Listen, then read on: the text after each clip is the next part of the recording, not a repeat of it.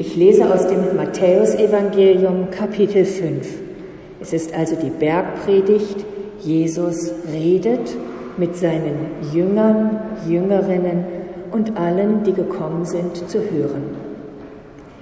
Ihr habt gehört, dass gesagt ist, du sollst deinen Nächsten lieben und deinen Feind hassen. Ich aber sage euch, liebt eure Feinde Segnet, die euch fluchen, tut wohl denen, die euch hassen. Bittet für die, die euch beleidigen und verfolgen. Damit ihr Söhne, ich ergänze, und Töchter eures Vaters im Himmel seid. Denn er lässt seine Sonne aufgehen über Bösen und Guten. Und er lässt regnen über Gerechten und Ungerechten. Denn wenn ihr, ich ergänze nur, die liebt, die euch lieben, was habt ihr für einen Lohn? Tun nicht auch die Zöllner dasselbe? Und wenn ihr nur eure Brüder, eure Familie grüßt, was tut ihr Besonderes? Machen es nicht auch die Heiden genauso? Darum sollt ihr vollkommen sein, gleich wie euer Vater im Himmel vollkommen ist. Wir werden gleich hinschauen auf dieses Jesuswort. Wir loben Gott mit dem Lied Bless the Lord my soul.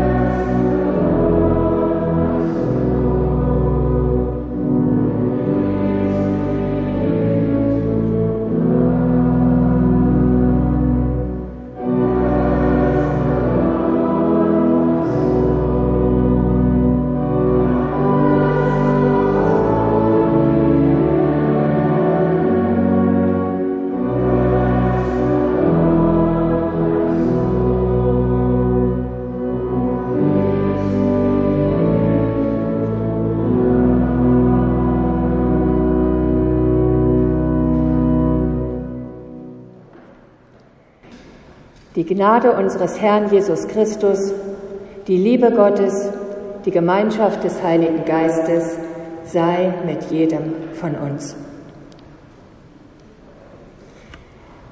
Am Donnerstag haben wir im Brunnmarkt Pflegezentrum Gottesdienst gefeiert.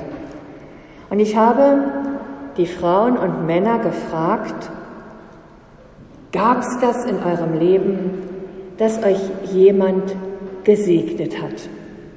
Hat euch jemand den Segen Gottes zugesprochen? Und am liebsten würde ich auch hier bei uns mit dieser Frage einsteigen. Kenne ich das eigentlich aus meinem eigenen Leben, dass jemand mich gesegnet hat?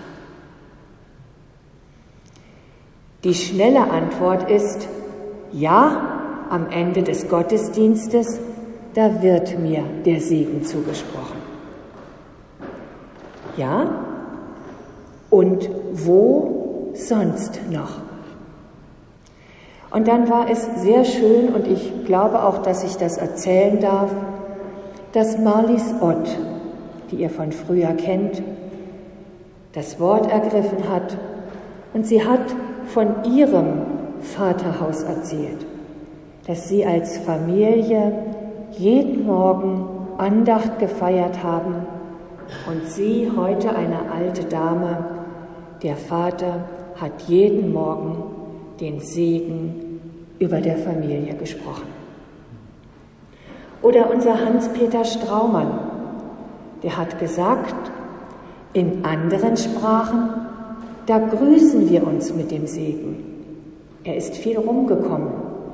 Da sagt man bless you zum Abschied. Segne er dich. Oder im Spanischen auch. Und so haben einige erzählt. Frage an uns, wann bin ich gesegnet worden? Oder fehlt das vielleicht noch in meinem Leben? Es gibt die Erzählung einer Ärztin, Kinderärztin in den USA. Sie heißt Rachel Naomi Remen und sie ist auch Schriftstellerin. Und sie erzählt davon, wie sie gesegnet worden ist. Und sie sagt, als ich klein war, noch vor dem Primarschulalter, da war ich an jedem Freitag bei meinem Großvater zu Hause. Und dann haben mein Großvater und ich zusammen Tee getrunken. Und keiner hat so schön mit mir Tee getrunken, wie mein Großvater das gemacht hat. Heiß und süß und er nahm den Zucker zwischen die Zähne. Und dann hat mein Großvater gebetet ein paar Worte auf Hebräisch mit Gott gewechselt, aber manchmal auch schweigend. Und ich war geduldig, denn ich wusste, jetzt kommt der beste Teil der ganzen Woche. Das kleine Mädchen hat sich vor den Großvater gestellt und sie sagt, er hat mir leicht die Hände auf meinen Scheitel gelegt. Und dann hat er Gott gedankt. Er hat Gott gedankt, dass es mich gibt.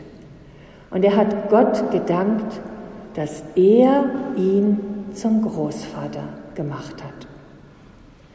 Und die nächsten Sätze lese ich vor.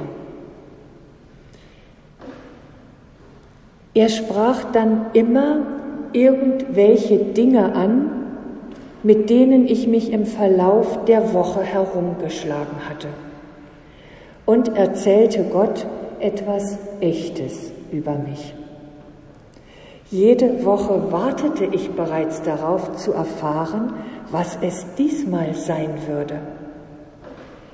Wenn ich während der Woche etwas angestellt hatte, dann lobte er meine Ehrlichkeit, die Wahrheit gesagt zu haben.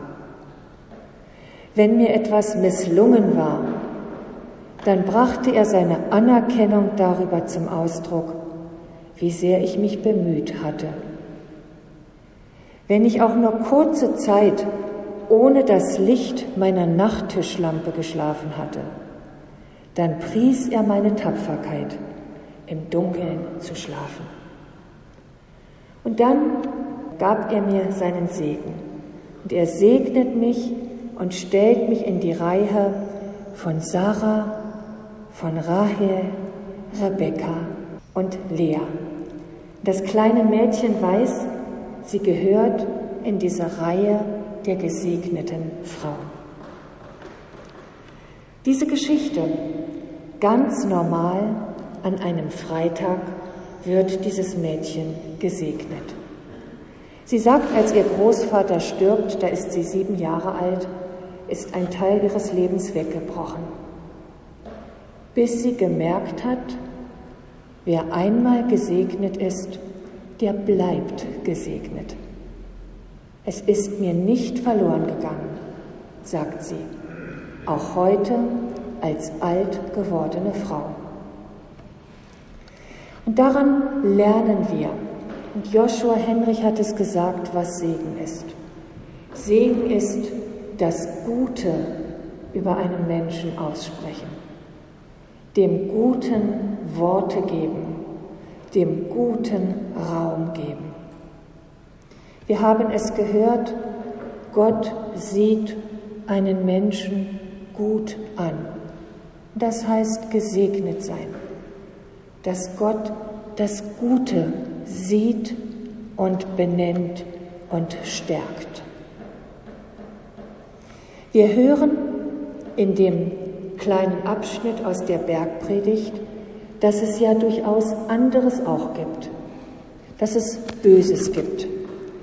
Und ich bin beeindruckt, dass Jesus das auch beim Namen nennt. Er tut ja nicht so, als gäbe es das nicht, sondern er sagt, wenn sie dich beleidigen. Ich weiß nicht, was es bei euch ist. Wenn sie dich missachten, wenn sie dir keinen Blick schenken. In der Bergpredigt, wenn sie dich verfolgen, dir keinen Platz geben. Da gibt es Böses. Und Jesus sagt, was machst du dann? Er sagt, du lässt dich nicht auf diese Dynamik ein. Du vergiltst das Böse nicht mit Bösem. Wenn du gescholten wirst, schiltst du nicht zurück. Und damit ist nicht nur gemeint, dass wir nicht äußerlich Worte zurückgeben sollen, sondern dass wir auch innerlich uns nicht darauf einlassen und nicht innerlich böse antworten. Jesus sagt vielmehr, segnet, sprecht Gutes, benennt das Gute an diesem Menschen, der es euch nicht entgegengebracht hat. Segnet. Im ersten Petrusbrief, denn ihr seid dazu berufen, Segen zu erben. Ihr seid Menschen, die selbst nur Gutes von Gott erwarten. Also, man würde es in moderner Sprache sagen, sei proaktiv. Lass dich nicht auf Dynamiken ein, sondern steh hin und sprich das Gute. Es geht nicht darum, sich etwas auszudenken, Fantasien zu haben, wie gut der andere ist, aber einen Blick zu haben für das, was gut ist und dem Sprache und Raum zu geben. Die Begründung ist interessant, denn ich glaube, dass auch viele, ich glaube es nicht, ich weiß es, dass viele nicht glaubende Menschen versuchen so zu leben. Auch junge Menschen. Ich könnte ein paar Namen nennen, die sagen, ich habe aufgehört, zurückzuschießen auch sehr prominente Menschen, sondern ich bin proaktiv, ich versuche es vorsichtiger, proaktiv gut zu sein, das Verbindende zu suchen. Jesus hat eine geistliche Begründung. Er sagt, denn euer Vater im Himmel der geht so mit euch um. Weil Gott mit Guten und mit Bösen gut umgeht. Darum auch ihr. Die Begründung liegt darin, so wie Gott es macht, so macht ihr es auch. Jesus selbst macht es auch so. Er benennt Missstände, er benennt das Böse, aber er schaut im Guten gut auf die Menschen, die ihm gegenüber sind. Man müsste es ausführen, diskutieren, sprechen. Wie sieht das aus? Was Jesus hier sagt, ist kein Ratschlag. Er sagt nicht, ich rate euch, wenn euch jemand dumm kommt, gut mit ihm zu reden. Er sagt, meine Menschen, die machen das so. Es ist keine Empfehlung, es ist kein Ratschlag, sondern im Reich Gottes geht es so zu. Wer mit Gott unterwegs ist, der ist auf diesem Weg. Auf diesem Weg machen wir es so gut wir es können.